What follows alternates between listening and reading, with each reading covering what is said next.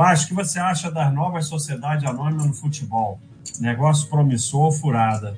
É, futebol é um dos maiores antros de corrupção do mundo, né? Então eu quero distância. O que não quer dizer que não possa dar dinheiro. É, é, futebol é antro.